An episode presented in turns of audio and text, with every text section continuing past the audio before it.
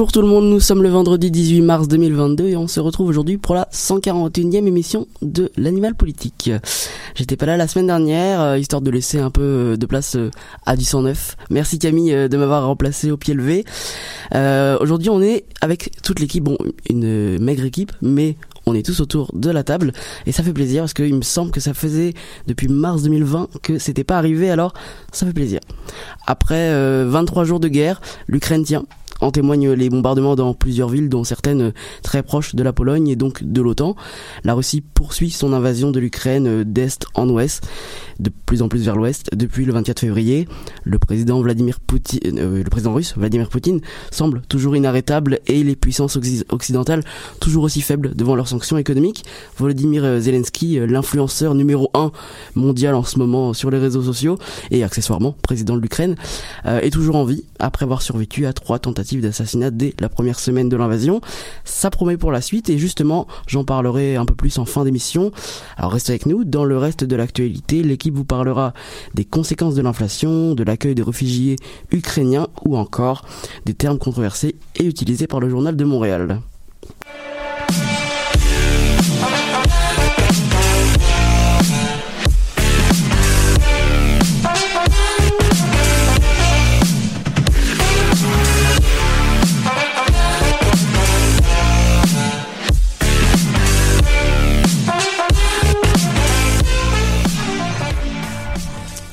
Aujourd'hui, on commence en économie. Euh, Philémon, tu as décidé de te transformer en Audrey le temps d'une journée pour nous présenter la chronique économique donc de la semaine. Euh, comment tu vas? Ça va super bien, toi? Ça va, ça va. Alors, tu as choisi de nous parler de l'inflation qui atteint 5,7% en février au Canada. C'est un record depuis juin 1991. Euh, Est-ce que ça va toujours. Ouais, ça, ça, va toujours, Nico, mais j'ai mal. J'ai mal au portefeuille. Puis on peut parier que je suis pas le seul, alors que Statistique Canada a annoncé mercredi que l'inflation était de 5,7% en février. Euh, précision importante, l'inflation, c'est de 5,7%, mais par rapport au mois de février 2021, non par rapport au mois de janvier 2022, comme il serait intuitif de le mm. penser.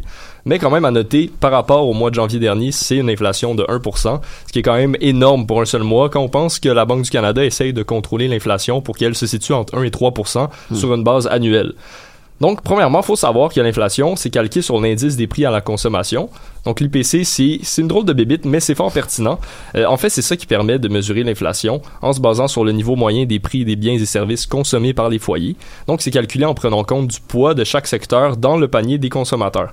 Par exemple, le coût de l'alimentation va avoir un plus gros poids dans le calcul de l'IPC que le coût des soins personnels, parce que les gens dépensent en moyenne plus pour s'alimenter que pour les soins personnels. Hmm.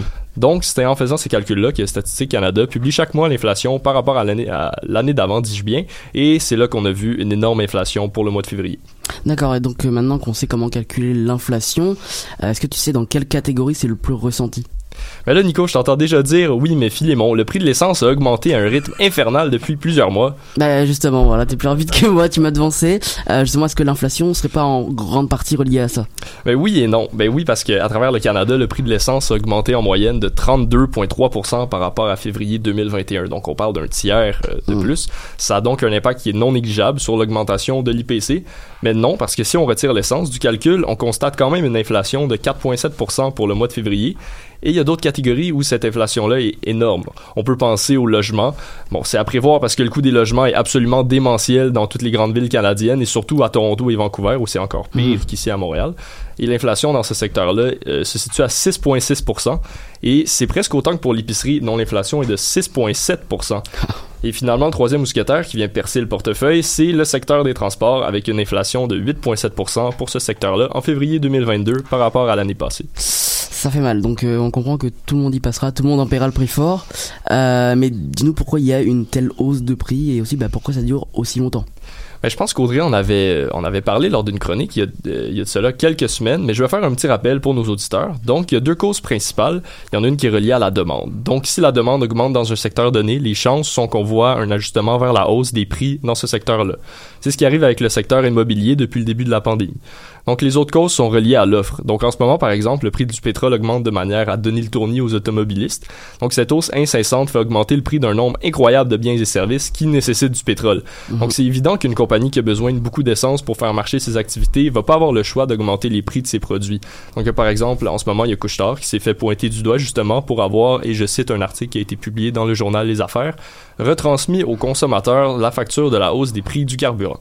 Et ce phénomène-là risque de s'amplifier parce que la hausse du baril de pétrole a été vertigineuse en février. Mm. Donc, on doit se préparer à une inflation qui va être peut-être encore plus importante euh, pour le mois de mars. Donc, euh, bah, justement, on doit s'attendre à quoi pour les prochains mois, les prochaines années, euh, en termes des, prix d'inflation? Mais pour les prochains mois, il faut vraiment s'attendre à ce que ça continue. C'est ce que pense une majorité d'experts, dont l'économiste euh, Tu Nguyen, euh, qui a dit que l'inflation pourrait atteindre 6% ou même 7%. Donc, elle a mentionné ça mercredi au journal Le Soleil. Donc, comme on vient d'en parler, le pétrole russe a aussi un grand rôle dans cette future inflation, mais il faut pas oublier que des sanctions économiques affectent le prix de plusieurs autres biens qui proviennent de Russie, comme le blé et l'engrais, et ça, ça a comme effet de faire augmenter le coût euh, de ces marchandises-là à l'échelle internationale, ce qui va évidemment avoir un impact sur l'inflation canadienne. Donc, on n'a pas fini de voir notre épicerie augmenter.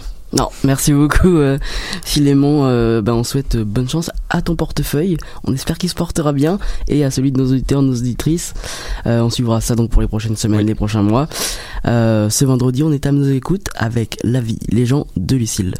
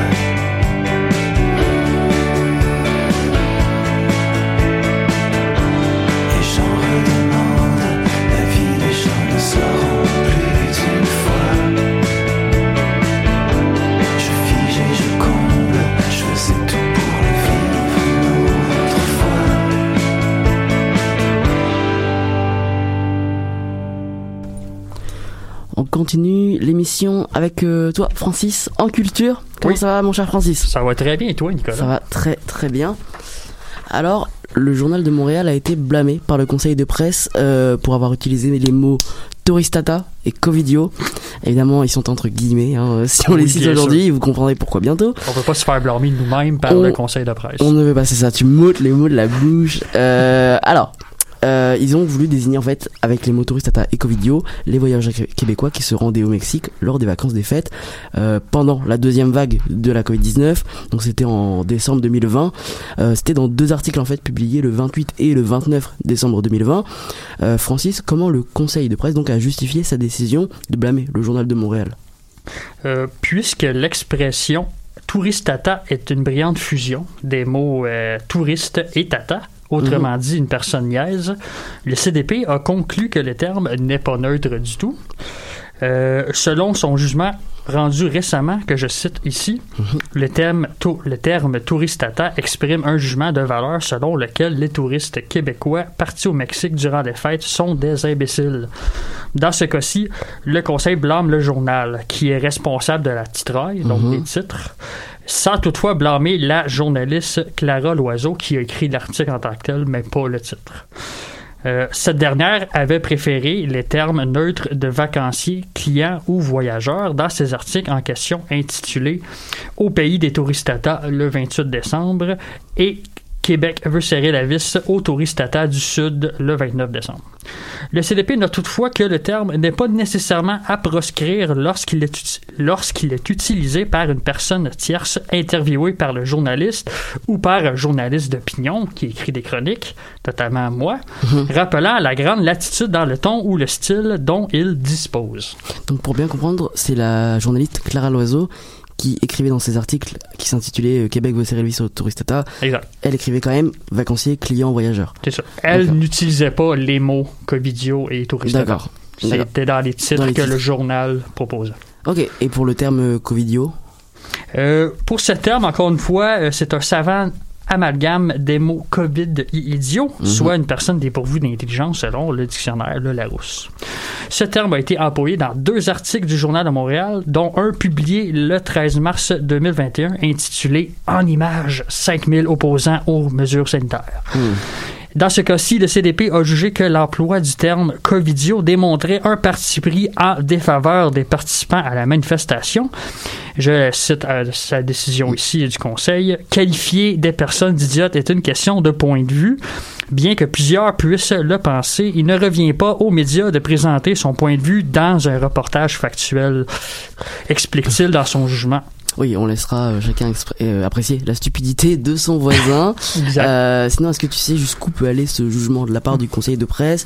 Euh, Par exemple, est-ce qu'il aura des effets durables sur le comportement éditorial, sur la ligne éditoriale du journal de Montréal? On peut, On peut l'imaginer. on peut, on peut Non, difficilement imaginer que ça va aller loin. D'accord. Euh, ce jugement aura une influence sur la ligne éditoriale de ce journal? Nah, pas vraiment. Pas vraiment. Hmm. À noter que le journal de Montréal ne fait même pas partie du conseil de presse, contrairement euh, au devoir, la presse et tout. Donc ça leur change rien. euh, Euh, donc ça n'a pas vraiment de de- poids dans, dans la balance. Exactement. Mais le conseil de presse, en tant qu'organisme privé, se doit tout de même de juger tous les Hmm. médias, même ceux qui ne font pas partie du conseil de presse. Donc ils le font quand même quand pour même- le journal de Montréal. Il relève quand même la, la faute, l'erreur. Exact. Euh, le, co- le Conseil a d'ailleurs déploré dans sa décision finale le refus de collaborer du journal n'ayant même pas répondu à la présente plainte. Il n'y a donc pas beaucoup d'espoir, comme tu peux le constater toi-même, d'une réforme éditoriale québécoise, l'entreprise qui détient entre autres le journal de Montréal avait claqué la porte du Conseil de presse en 2010, on se rappelle, irrité par les blâmes successifs à son encontre. Donc, ça ne date pas d'hier les, les plaintes. Par ailleurs, je tiens à préciser que c'est des plaintes de citoyens qui mènent au blâme des conseils de presse. Donc c'est les citoyens qui décident auprès du conseil de presse de porter plainte et après le conseil de presse mène son enquête. Il va juger, puis il va faire le blâme si blâme il y a lieu. D'accord. C'est à suite à des plaintes quant à l'utilisation des termes que, que j'ai mentionnés plus haut. D'accord. Comme par exemple, dans un autre dossier, pour démontrer que ça ne date pas d'hier, dans un autre dossier intitulé euh, très bureaucratiquement euh, D 2020-11-156, le CDP. Très procédurier. je, je me souviens plus du euh, procédurier de- du premier, mais celui-là, en tout cas, je m'en souviens. Le CDP avait aussi retenu un grief d'impartialité suite à une plainte d'un citoyen. Le 13 novembre 2020, suite à un appel au 911 faisant état d'une prise d'otage qui s'avérera fausse dans les Mm. locaux des géants de jeux d'Ubisoft, je sais pas si tu t'en souviens de ça. Ouais, j'étais, oui. Une, une pratique, euh, c'est une pratique d'ailleurs dangereuse et perverse qui, s'appelle le swatting, qui est populaire dans le monde du jeu vidéo, qui consiste à faire intervenir des équipes policières tactiques chez des personnes ou des groupes sous de faux prétextes dans le but de les nuire et d'épier l'intervention dans le confort de Mm. l'anonymat. Extrêmement pervers, je dénonce Ouais. ça. D'ailleurs, au passage, le le Journal de Montréal avait publié un article le même jour intitulé Un imbécile crée toute une frousse chez Ubisoft. Le CDP avait encore une fois jugé que l'emploi du mot imbécile était un jugement de valeur et cela con- contrevenait à l'article 9C du guide de, de déon- de déontologie du Conseil de presse du Québec. L'article d'ailleurs qui stipule que les journalistes et les médias produisent de l'information possédant les qualités suivantes impartialité et l'absence de parti pris. En conclusion, il y a donc peu de chances que le Journal de Montréal change sa ligne éditoriale suite à ces plaintes. Il me semble, à mon avis personnel, que le, jeu, que le journal revendique plutôt fièrement ce ton jugé impartial par le Conseil. Hum, c'est très impartial. C'est- très partial, Oui. justement. Est-ce que tu sais si les journalistes, par exemple Clara Loiseau, je la connais pas, mais est-ce que ce sont des journalistes d'opinion ou des journalistes euh, qui rapportent Euh, uniquement des faits? C'est, ben, je sais pas ce qu'elle fait présentement, mais s- à ce moment-là, c'était une journaliste qui, qui faisait des reportages euh, sur. Ben, ben, donc, elle faisait pas du journaliste ouais. d'opinion. C'est ça, voilà. Elle devait garder une impartialité. C'est euh, supposé, oui. Mm. C'est pour ça qu'il y a un problème à ce niveau-là, parce que c'est quand il s'agit d'un reportage factuel, on s'attend à ce qu'on emploie des mots qui sont Euh, par- courants impartiaux, voilà. Comme, euh, comme je disais tantôt, vacancier. Client, ça, voilà. Quand on fait du journaliste d'opinion ou des chroniques, là, on est plus libre de. tu sais, fait Donc, parce que revient aux chroniqueurs de. de Ils assument ce qu'ils disent. ils assument ce qu'ils disent. Donc, s'ils utilisent des termes comme Covidio, il faut Mm. qu'ils s'attendent à, à ce qu'il y ait euh, euh, de- des plaintes, puis il va y avoir des réactions négatives de la part du public. Bah, merci beaucoup Francis pour cette chronique euh, culturelle. Aucun problème. On va essayer de faire attention à ce ce qu'on écrit, hein, surtout. euh, Oui. On veut rien risquer. Euh, Tout de suite, on écoute La chasse aux monstres, interprétée par Sandrine Saint-Laurent. Dis-moi ce qui te donne cet art fatigué? Qui te fait courber les chines. Dis-moi ce qui te couple, ce qui te fait pleurer, s'accroche à ta peau, chrysalide. Je ne détiens pas la vérité, mais je te promets que je le chasserai, le monstre dans ta tête, qui gâche à la fête du printemps. Je le chasserai, le monstre dans ta tête, qui gâche la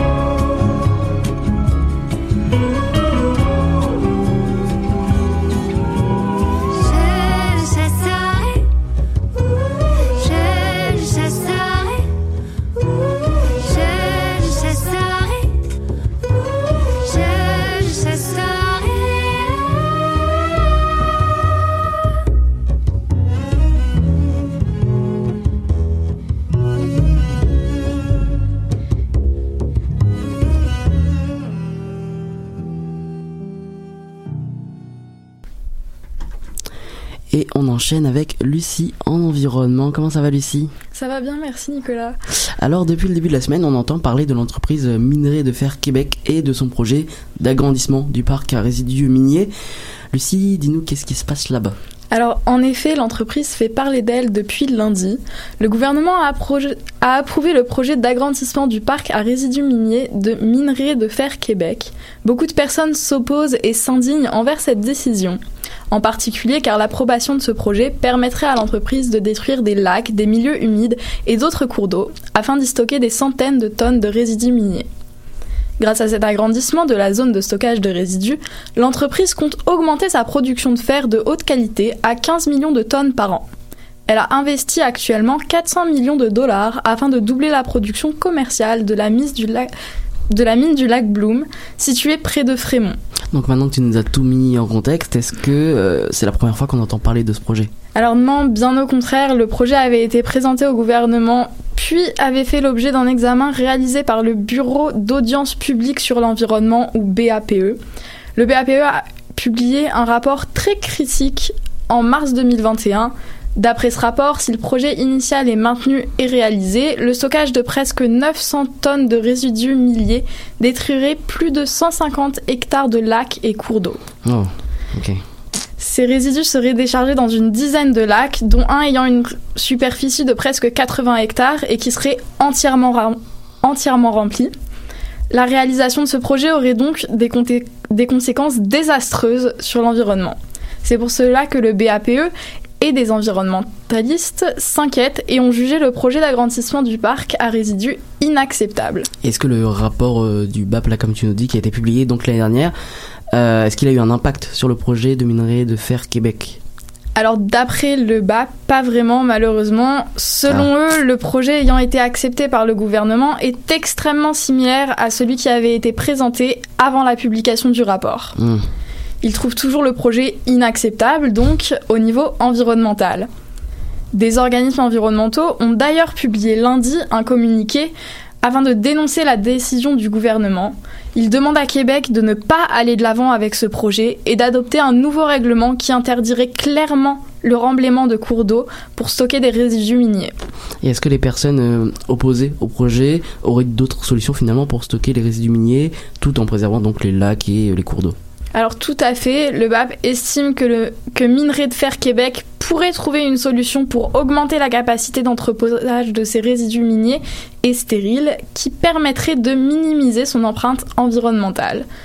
Le BAPE ainsi que certains environnementalistes ont d'ailleurs proposé de remplir progressivement la fosse de la mine avec les résidus. L'idée a cependant été rejetée par Minerai de Fer- Minerai de Fer Québec car ils estiment que faire cela pourrait mettre en péril l'exploitation d'une ressource potentiellement exploitable dans le futur. Quant à lui, le gouvernement de Québec a prévu comme solution de demander une compensation financière à Minerai de Fer Québec. Les raisons de ces compensations financières seraient demandées pour la perte permanente des habitats de poissons ainsi que la perte permanente de milieux humides et hydriques. Selon un article de la presse publié ce lundi, cette compensation financière devrait s'élever à 20 milliards de dollars. Hmm. Malgré le montant élevé de cette compensation, il est possible de se demander si cela est suffisant en échange de la destruction de tant de cours d'eau et de lacs qui sont l'habitat de divers poissons et autres animaux ou plantes. Ouais, il y, a- un grand enjeu quand même derrière. On verra donc ce que, ce que répond le, le BAP. Est-ce que si, si, cet argent est accepté Euh, Merci Lucie pour cette chronique environnement. On suivra euh, la mobilisation donc du BAP face euh, à Minerai de Québec et par rapport au gouvernement. On, on va suivre ça d'ici les prochaines semaines. En attendant, je vous propose d'écouter Circuit Board de Ravina.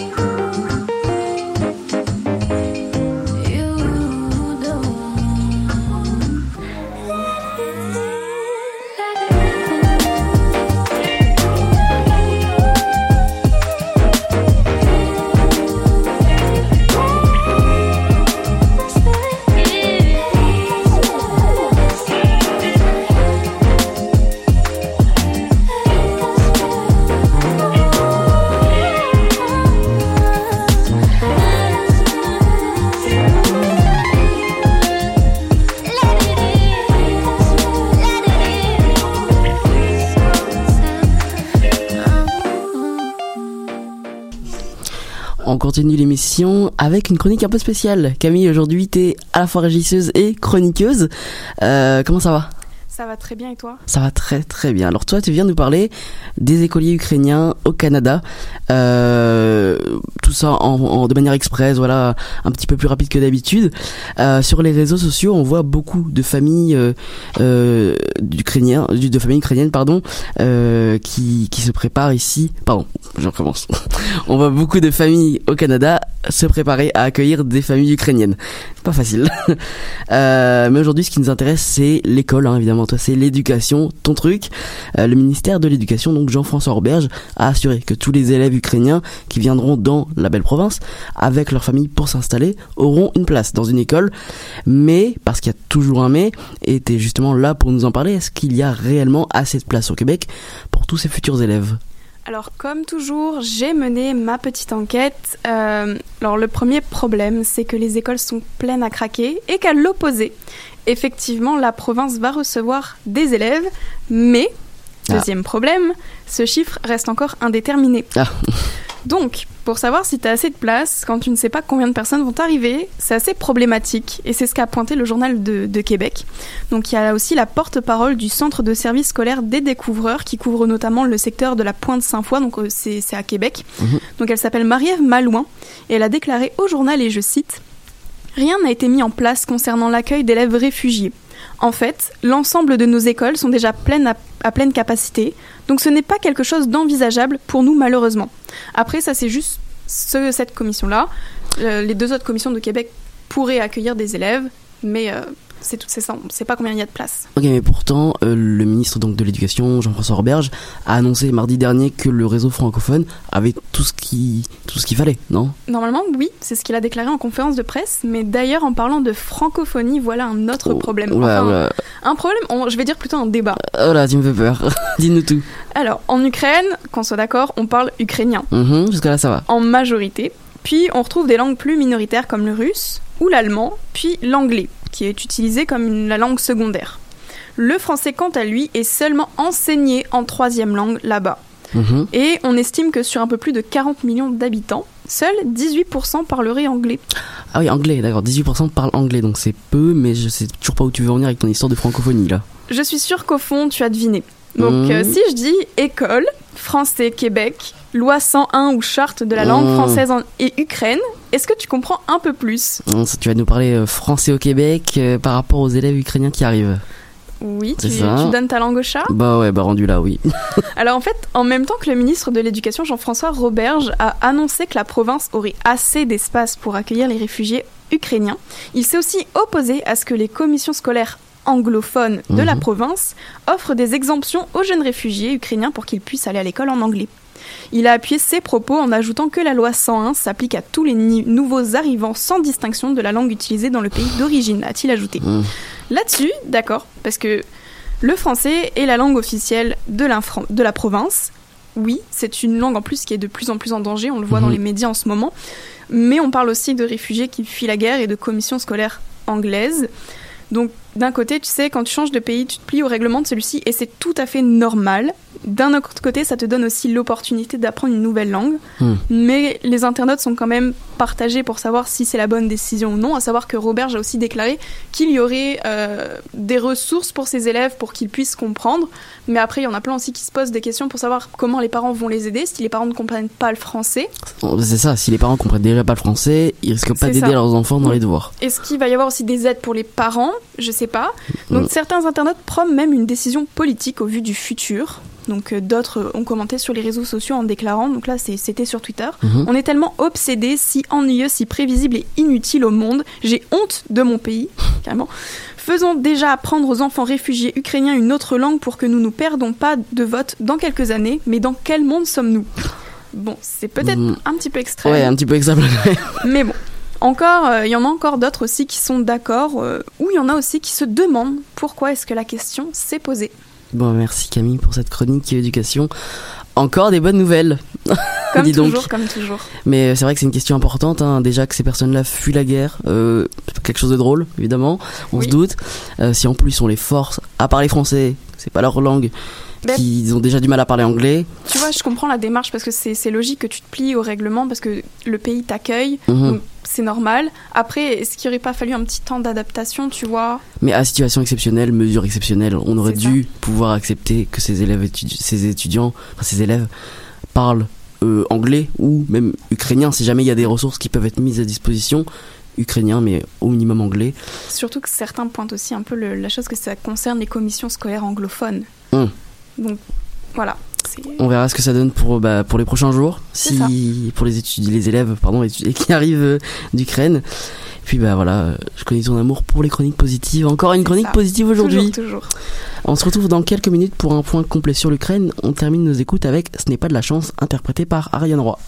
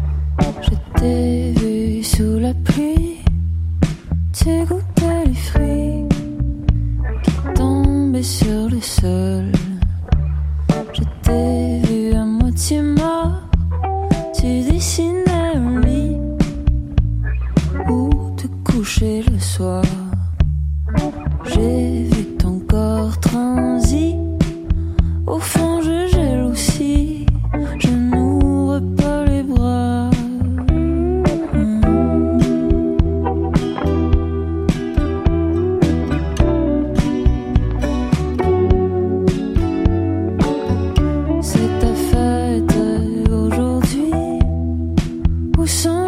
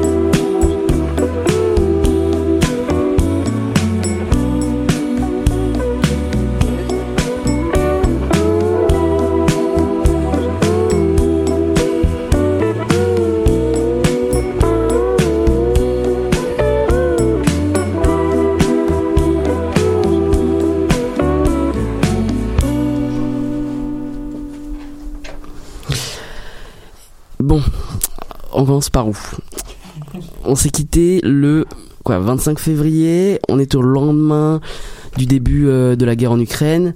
Aujourd'hui, bah, sans surprise, la Russie mène toujours son opération spéciale, euh, comme elle aime dire, sur toute l'Ukraine, de Mariupol à Odessa, de Lviv à Kharkiv. Son En fait- opération de dénazification. C'est ça, son opération de dénazification euh, et de paix sur l'Ukraine. Euh, c'est aussi pour ça qu'ils avaient d'ailleurs ouvert un, corridor humanitaire vers la Russie, euh, parce qu'ils se sont dit on va accueillir tous les Ukrainiens. Bref, un nombre incalculable de villes sont traumatisées d'est en ouest. En début de semaine, la moitié de la population dans la capitale, Kiev, avait fui la ville. Il reste bah, que des soldats pour se défendre et des personnes âgées qui veulent pas quitter leur domicile. Euh, donc, en tout cas, pour l'instant, la capitale tient. Euh, le président de l'Ukraine, Volodymyr Zelensky, se trouve toujours euh, donc dans la capitale et il se mobilise euh, à sa manière, comme il a toujours su le faire. Lui, euh, qui était acteur, il se met aujourd'hui en scène quasiment chaque jour dans les rues de la capitale, aux côtés de ses ministres ou alors bah, dans son bureau, euh, dans son bunker. Il enchaîne également les rencontres avec les différents pays alliés, que ce soit le Parlement européen le 1er mars, euh, il y a eu le Parlement du Canada donc mardi, et là Je pense même qu'aujourd'hui ou hier, il y avait le Parlement allemand, le Bundestag. Et il les a fait aussi, il était à Munich au début du mois de mars et aujourd'hui il s'entretient avec le Parlement français. Ça parlements. Il enchaîne, il enchaîne. Euh, depuis le début de l'invasion, une aide militaire euh, canadienne, en tout cas l'aide militaire, s'élève à 70 millions de dollars, euh, en tout cas d'aide euh, de matériel humanitaire et militaire qui ont été acheminés vers l'Ukraine. Euh, Jusqu'ici, l'ouest de l'Ukraine était particulièrement épargné, notamment la ville de Lviv, euh, qui est située à 70 km de la frontière polonaise. Euh, Là-bas, plus de 200 000 Ukrainiens s'y étaient réfugiés depuis le début du conflit, bah, tout comme de nombreuses ambassades, les États-Unis, l'Italie et le Canada. Une autre ville a marqué l'actualité depuis le début du mois de mars, Mariupol, dans le sud-ouest du pays, au bord de la mer d'Azov. En fait, elle est assiégée, encerclée par les troupes russes depuis euh, plus de 16 jours. Les civils manquent de tout, d'eau, d'électricité, de nourriture. Euh, vous avez sûrement vu les images euh, de la maternité ravagée après avoir été visée par un missile russe. C'était le 9 mars dernier. Une femme enceinte, justement, a été transportée par les secours au milieu de la neige et des décombres. Cette jeune femme, elle avait marqué les réseaux sociaux. On a appris en fait quelques jours plus tard, quelques heures plus tard même, qu'elle était décédée et avec elle son bébé. Euh, en plus de cette maternité, le théâtre, euh, toujours à Mariupol, a été bombardé il y a deux jours, mercredi 16 mars. Plus de 1000 femmes et enfants se trouvaient à l'intérieur. Mais heureusement, ils se trouvaient pas au rez-de-chaussée du théâtre, mais euh, dans le dans l'abri anti-bombe au sous-sol. Un blessé grave et aucun mort. Wow. Heureusement, on vient de l'apprendre là. En ce moment, il y a aussi 2000 journalistes euh, qui tentent d'informer le monde entier. Parmi eux, au moins deux journalistes ont perdu la vie lundi. Le caméraman euh, franco-irlandais de Fox News, Pierre Zakrevski, et une Ukrainienne qui l'a accompagné. Les sanctions économiques se multiplient pour la Russie. D'une part, euh, pour le peuple, euh, avec le départ de nombreuses entreprises comme Apple, McDonald's, Instagram, Nike ou même Couche-Tard. Oui, il y a des Couche-Tard Couche-Tard en Russie paraît-il, et aussi euh, du côté des oligarques avec tout ce qui est euh, privati- pri- privation euh, des yachts et de tout ce qui va être le champagne, très très cher, voilà, mais ça c'est pas pour nous. Voilà, donc en réaction, le Kremlin a interdit la venue en Russie pour de nombreux chefs d'État, comme le président Joe Biden ou encore le Premier ministre du Canada Justin Trudeau, mais aussi de nombreux ministres comme Mélanie Joly, etc. Voilà, donc euh, vraiment, c'est bon. Après, je pense pas que Joe Biden ou euh, Justin, Justin Trudeau avaient prévu d'aller en Russie ou à Moscou. Hein. C'est pas leurs prochaines vacances, quoi. Puisqu'on parle des pays qui sanctionnent la Russie, j'aimerais qu'on parle des pays qui soutiennent aussi la Russie. Oh, oh. En euh, et puis là, attention, hein, grosse surprise, la Corée du Nord, euh, qui est fièrement derrière la Russie. Il suffit de voir le nombre de lancements euh, depuis le début de l'année de lancement de missiles nucléaires, 10 euh, en 3 mois. Juste en 3 mois, et rien que depuis le début de la guerre en Ukraine, donc le 24 février, trois missiles ont été lancés par la Corée du Nord, euh, notamment vers le Japon, euh, et aussi bah, ils ont la capacité de toucher les États-Unis. On l'avait vu en 2017-2018. Enfin, l'accueil des réfugiés se poursuit, Camille t'en parlait tout à l'heure. Ils arrivent principalement en Pologne, qui a reçu près de 2 millions d'Ukrainiens depuis le début du conflit, sur les 3,2 millions environ qui ont quitté le, le pays. D'autres pays frontaliers comme la Roumanie, la Slovaquie, la Moldavie ou encore la Hongrie ont accueilli eux des centaines de milliers de réfugiés, parfois plus de 100 000, 200 000. Euh, les pays occidentaux en accueillent aussi. On a appris hier que le Canada prolongeait de 3 ans la durée de séjour permise aux Ukrainiens qui cherchent à fuir la guerre. Donc voilà, ces personnes-là pourront s'installer pendant 3 ans sur le sol canadien. Enfin, euh, l'Ukraine a pris hier une pause, hier matin, donc jeudi 17 mars à 9h. L'ensemble du pays a respecté une minute de silence pour rendre hommage aux soldats tués et aux civils tués. Euh, pourtant, il y a une légère différence entre cette minute de silence et les autres, puisque celle-ci se répétera chaque matin à 9h. euh, pour se souvenir, je cite là, des Ukrainiens qui ont donné leur vie, militaires, civils, adultes et enfants confondus.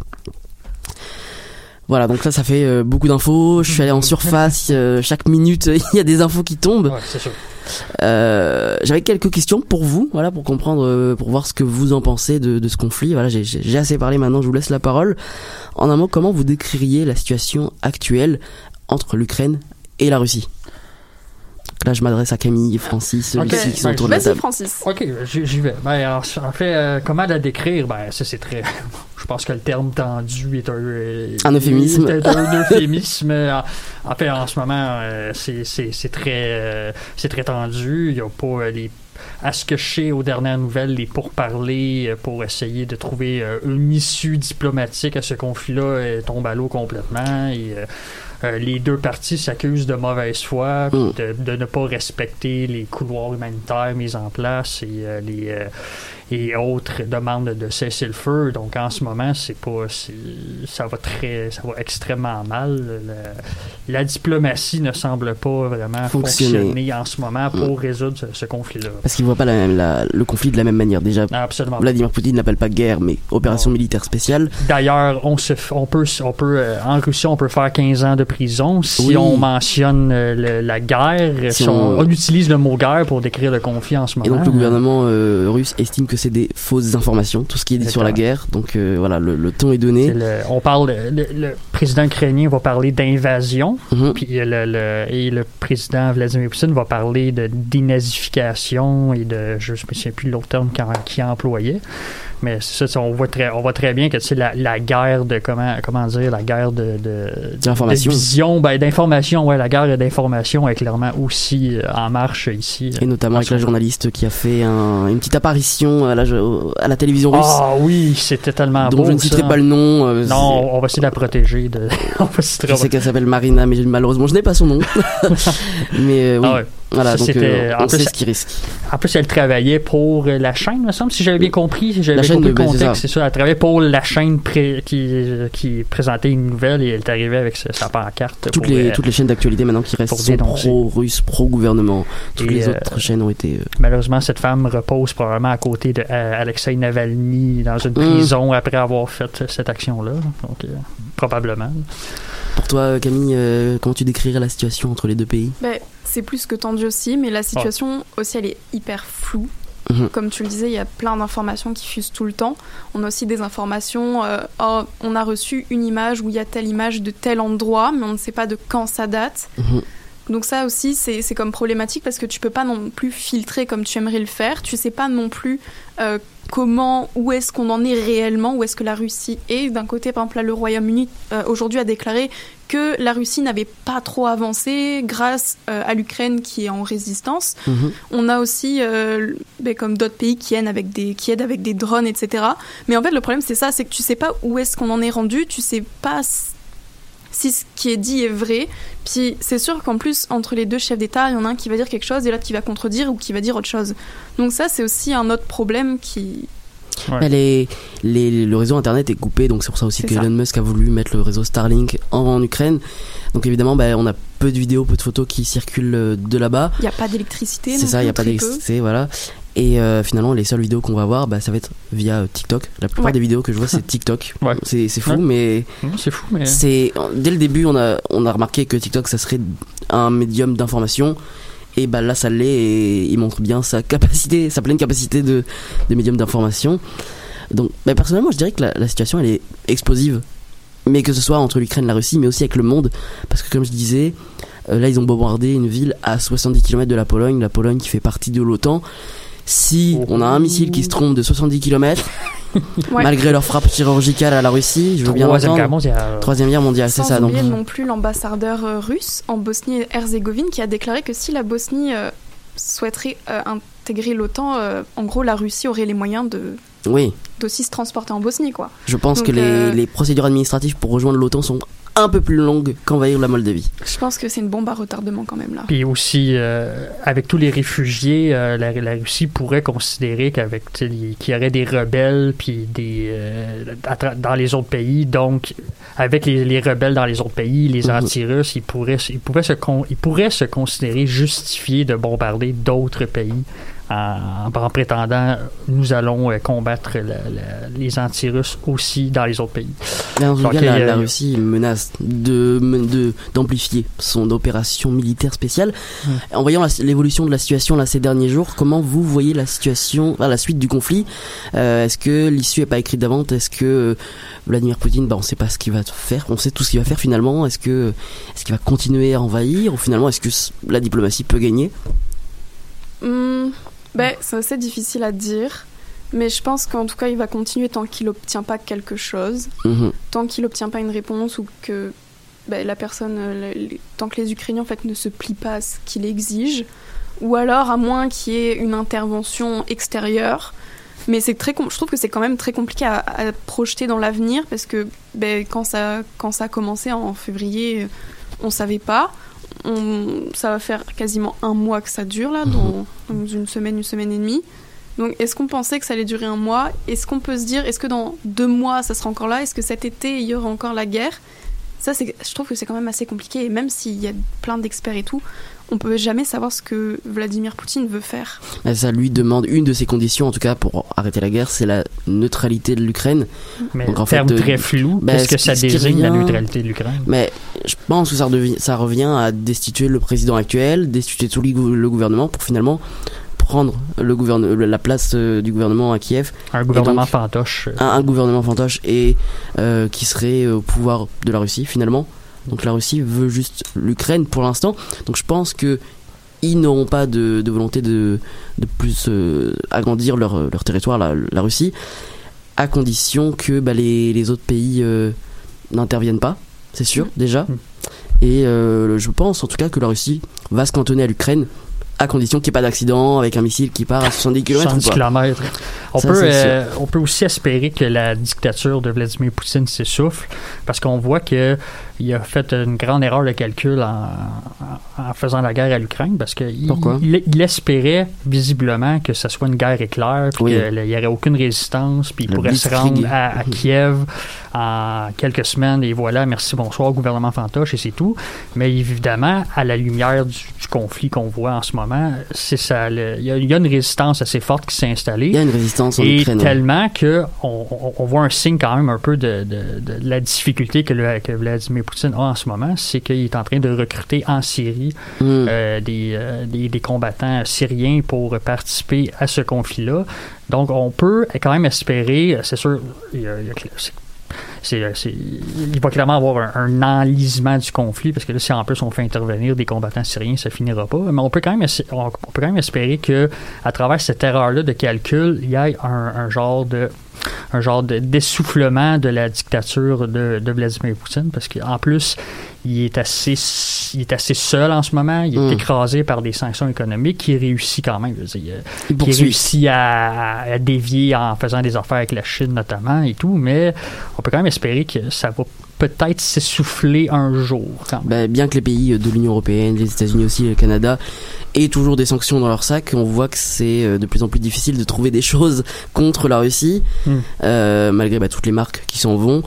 Mais ça pénalise plus le peuple qu'autre chose. Et le peuple Ouais. qui ne peut déjà pas manifester. J'ai vu une vidéo hier où une femme avait une pancarte blanche dans la rue à Moscou.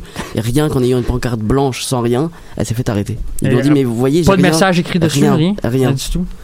Donc, euh, ouais, c'est c'est très C'est tendu. vrai que c'est- c'est plate un peu parce qu'on euh, on peut pas savoir à quel point le peuple russe supporte euh, leur président dans, dans cette euh, dans cette aventure. Si on oh non, je n'appellerai Mm. pas ça une aventure. Je refuse d'appeler ça une aventure. Je appeler ça une guerre. de Vladimir Poutine. Je- je- on ne sait pas à quel point que le peuple supporte ça parce que c'est un pays qui est extrêmement opaque.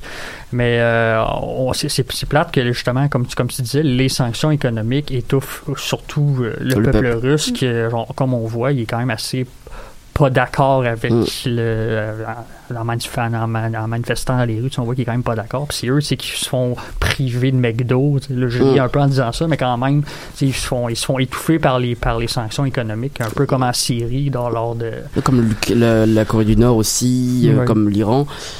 Euh, je voulais revenir sur ce que tu disais tout à l'heure, Camille. Tu parlais de comment ça va être dans deux mois, l'été, etc. Euh, je parlais de la Corée du Nord juste avant. Par exemple, la Corée du Nord prévoit de lancer, enfin les experts pensent que la, Corée du Nord va lancer un missile monstre entre guillemets mi-avril pour euh, l'anniversaire euh, du, du parti. Voilà donc. On espère que ce sera pas une deuxième étape dans le conflit. Si la, la Corée du Nord entre dans la guerre et que euh, y a un missile envoyé sur euh, la Corée du Sud, le Japon ou les États-Unis, J'aimerais ça qu'à ma fête aussi, il y ait un à ta fête, certaines euh, d'armes balistiques comme ça. J'aimerais ça, j'aurais aimé ça. on note, on note. J'ai- bu une bière. Là. Et, euh. Et enfin, bah, du coup, quel scénario pour vous vous paraît le plus possible, le plus plausible même? Est-ce que c'est une désescalade du conflit ou au contraire un emballement avec bah, une implication de l'OTAN et auquel cas Joe Biden a mis en garde, ça amènerait à une troisième guerre mondiale? Euh, selon, selon mon expertise, j'ai aucune expertise dans- sur ce sujet-là. Je ne fais Mhm. que lire des articles. Mais selon, selon ce que je lis et tout, euh, j'ai l'impression que ça va malheureusement s'enliser et euh, qu'il va, qu'il va y avoir des acteurs qui vont s'ajouter puis que ça va donner un- une, une guerre civile et une guerre qui ne finit plus comme, comme ce qui se passe en Syrie d'ailleurs. Mm. Parce que là, il y a de plus en plus de. de là, le président Poutine, comme je disais tantôt, il fait intervenir des combattants syriens. Et là, il va y avoir de l'aide de, de l'Ouest, de l'Occident. Donc, j'ai l'impression que ça va. euh, je- que ça va s'enliser encore et encore, plus qu'il va y avoir d'acteurs qui, vont, euh, qui vont, euh, qui vont s'in- s'intégrer le au conflit et puis finalement bah voilà c'est comme ça qu'on arriverait à une guerre mondiale où Mm. tous les pays seraient finalement dedans c'est la- surtout que la voie diplomatique en ce moment, là, est, tu sais, le, le Anthony Les- Blinken, qui Mhm. est celui qui est le chef de la diplomatie américaine, il a dit oh non, là, euh, Vladimir Poutine, est con- Vladimir Poutine, pardon, il est clairement de mauvaise foi. c'est- J'emploie ces mots, donc là, c'est assez mort en ce moment, la diplomatie. C'est zéro. Mais c'est ça, Vladimir Poutine, je suis euh, un peu tiraillé entre. On dirait qu'il sait ce qu'il fait parce qu'il va pas au-delà de l'Ukraine, mais en même temps, Hmm. il s'est un peu retrouvé bloqué aussi. Tu parlais tout à l'heure de la, la logistique et euh, Ouais. le besoin d'aller chercher des personnes en Syrie. Il s'est retrouvé bloqué aussi très rapidement avec Ouais. bah, Le l'essence. convoi, Le- le, le- convoi voilà, le- un convoi de 60 km qui s'est retrouvé bloqué par un manque d'essence et de nourriture. Et de nourriture. C'est vrai, ça. Peut-être avec le prix de la, le- la hausse des prix de l'essence, sûrement. C'est- ça, à cause de lui, il s'est dit ah mince. C'est là que une, une des issues au conflit, c'est ce qui serait le fun, ça serait justement que ça s'essouffle, tout ça, tu sais, parce que Mm. euh, là, il y, a- il y a une propagande assez forte en Russie, là, Mm. c'est comme, là, euh, Vladimir Poutine, c'est un sauveur, mais comme, comme Camille disait, avec le, le manque d'essence, euh, puis tout ça, tous ces manques-là, ça La nourriture et tout, oui. on voit que c'était- pas euh, tant préparé comme C'est quand même malheureusement efficace. Mais ça. Ça reste une guerre extrêmement sale, mais on voit qu'il y, y avait des certaines erreurs de calcul chez Vladimir Poutine qui est pourtant vu et qui a bâti son image comme étant un dictateur dur, froid et calculateur. Puis on voit qu'ici, il est froid, il est certainement froid, mais calculateur. On peut en douter un peu dans, dans, dans ce conflit-là. Beaucoup euh, d'Ukrainiens, de soldats ukrainiens qui sont restés en Ukraine trouvent euh, cette guerre euh, injuste. Enfin, je dis pas qu'il y a des guerres justes ou injustes, mais la manière dont elle se fait, ils trouvent ça injuste dans le sens où c'est seulement des missiles qui sont envoyés sur bah, des hôpitaux, Mhm. des, des, des écoles, etc., des places. Et finalement, il y a très peu de combats au sol dans les villes. Et finalement, ils se disent, bah, c'est perdu d'avance, quoi. La, la Mhm. Russie, c'est le pays qui a le plus de missiles nucléaires. Nucléaires et finalement, bah, on, fait pas le poids face à ça, quoi. Donc, euh, le fait que la Russie vise aussi des, euh, on délibérément des infrastructures civiles comme des hôpitaux et des théâtres. Tu sais, on, on voit comment c'est. euh, Joe Biden parle de crimes de guerre, donc. euh, Ouais, absolument. Je pense que c'est quand même justifié de parler de crimes de guerre. Et Merci à vous d'avoir pris part euh, à ce débat. C'est ainsi que se termine notre 141e émission de l'Animal Politique. Un grand merci à toute l'équipe du, du jour. Philémon Lafrenière-Prémont, Francis Auclair, Lucie Parmentier et Camille Dehaene. Merci toujours à Camille Dehaene en régie. C'était Nicolas Fivel. On se donne rendez-vous vendredi prochain, même lieu, même heure. Bonne semaine. Bonne semaine.